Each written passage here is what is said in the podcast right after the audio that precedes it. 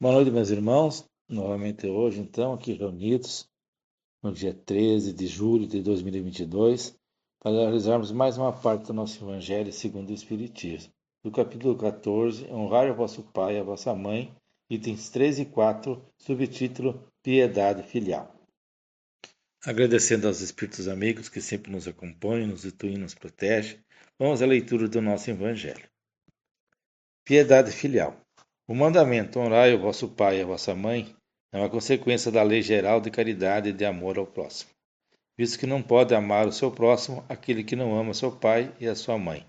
Mas o termo honrai encerra um dever a mais para com eles, o da piedade filial.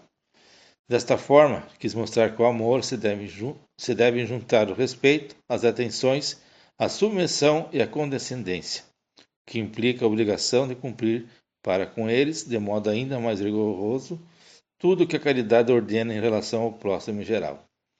Esse dever se estende naturalmente às pessoas que fazem as vezes de pai e de mãe, que tem tanto mais mérito quanto menos obrigatório é o seu devotamento.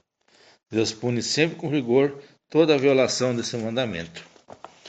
Honrar a seu pai e a sua mãe não consiste apenas em respeitá-los, é também assisti-los na necessidade e proporcionar-lhes repouso na velhice, e cercá-los de cuidados, como eles fizeram conosco na infância. É, sobretudo, para com os pais sem recursos que se demonstra a verdadeira piedade filial. Satisfarão a esse mandamento os que julgam fazer grande esforço quando dão a seus pais o estritamente necessário para não morrerem de fome, enquanto eles de nada se privam, em relegá-los aos mais ínfimos cômodos da casa, apenas para não os deixar na rua, reservando para si o que é de melhor e de mais confortável? Ainda bem quando não fazem de má vontade e não os obrigam a comprar caro o que lhes dê resta viver, descarregando sobre eles todo o peso do trabalho doméstico. Caberá aos pais velhos e fracos servir aos filhos jovens e fortes? Teve eles a mãe vendido leite quando os amamentava? Contou suas vigílias quando eles estavam doentes? Os passos dados para lhes obter o que necessitavam? Não. Os filhos não devem a seus pais pobres só o estritamente necessário. Devem-lhes também, na medida de suas possibilidades, as pequenas doçuras do supérfluo, as solicitudes, os cuidados amáveis, que são apenas o juro do que receberam, o pagamento de uma dívida sagrada. Esta é a única piedade filial aceita por Deus. Ai, pois, daquele que esquece o que deve aos que o ampararam em sua fraqueza, que com a vida material lhes deram a vida moral, que muitas vezes se impuseram duras privações para garantir o seu bem-estar. Ai do ingrato, porque será punido pela ingratidão e pelo abandono, será ferido em suas mais caras afeições, algumas vezes já na vida presente, mas com certeza em outra existência em que sofrerá o que houver feito aos outros. É verdade que alguns pais menosprezam seus deveres e não são para os filhos o que deveriam ser, mas é a Deus que compete puni-los e não a seus filhos. Não cabe a esses censurá-los, porque talvez haja merecido que seus pais fossem assim. Se a lei da caridade manda se paga o mal com o bem, que seja indulgente para as imperfeições de outrem. Não se diga mal do próximo, se esqueçam e perdoem as suas faltas. Se ame até os inimigos, quão maiores não de ser essas obrigações em relação aos pais. Os filhos devem, pois, tomar como regra de conduta para com seus últimos todos os parceiros de Jesus relativos ao próximo, e ter em mente que todo procedimento censurável com relação aos estranhos é ainda mais censurável em relação aos pais.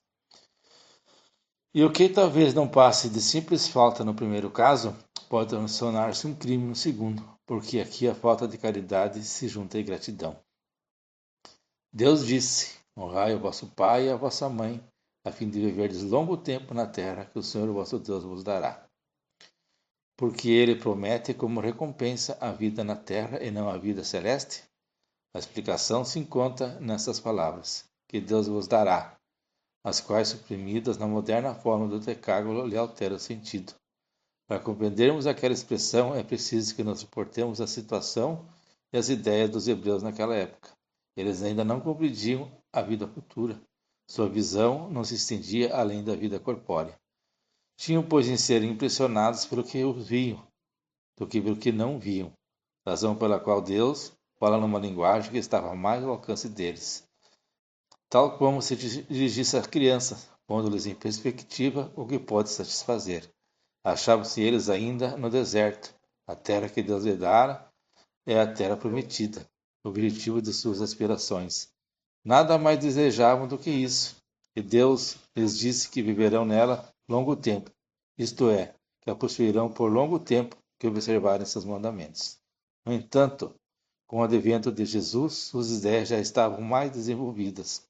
Chegada a ocasião de receber alimentação menos grosseira, o Mestre os inicia na vida espiritual dizendo: Meu reino não é deste mundo.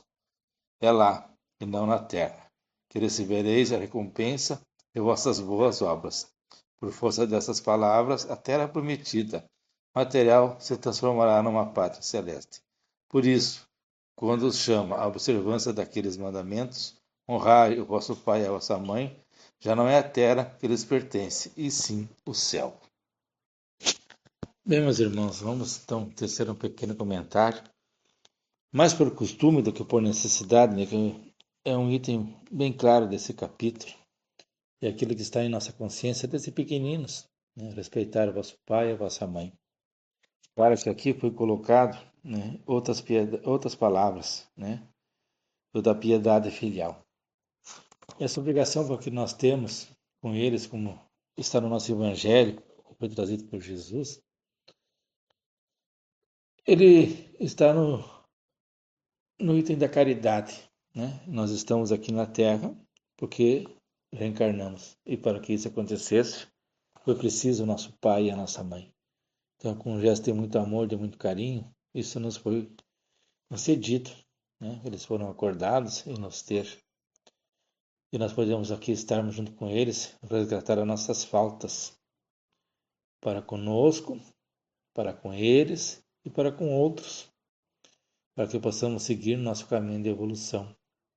Como, como bem foi dito no nosso Evangelho, muitas vezes há pais que são falhos, mas não cabe a nós julgar. Porque nós temos essa visão estreita desse momento da nossa existência. Somente desta parte que aqui na Terra nós estamos. Então, o porquê de nós termos vindo ser dos seus filhos, essa explicação nós não temos. Então, se alguma coisa não acontece conforme na visão geral deveria ser, há uma explicação que pode estar em outras existências, a qual nós não temos a visão e não teremos como ter essa clareza neste momento.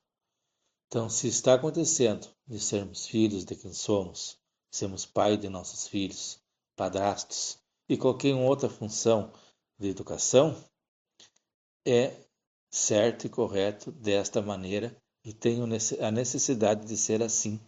Então nós, devemos respeitar esse mandamento de Deus, né? honrar vosso pai e vossa mãe, acrescentando esses conhecimentos que agora estamos sabendo através do nosso Evangelho.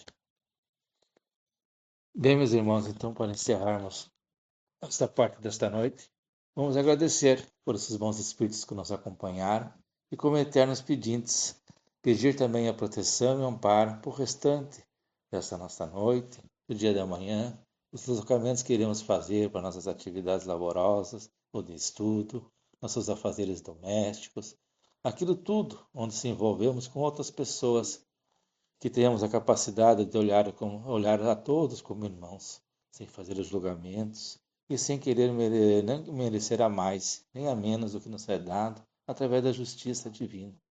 Vamos pedir para nossos irmãos que não tenham esta sorte que nós temos de ter um abrigo nesta noite fria, de ter um prato de comida quente, que eles sejam aparados e protegidos e que nesse momento também lhes sejam trazidos uma palavra de consolo através de um amigo, uma leitura, de algo que, os, que eles possam encontrar e suavize as suas dores. Com essas palavras, vou desejar uma boa noite a todos e até uma outra oportunidade. Que assim seja e Deus nos proteja sempre.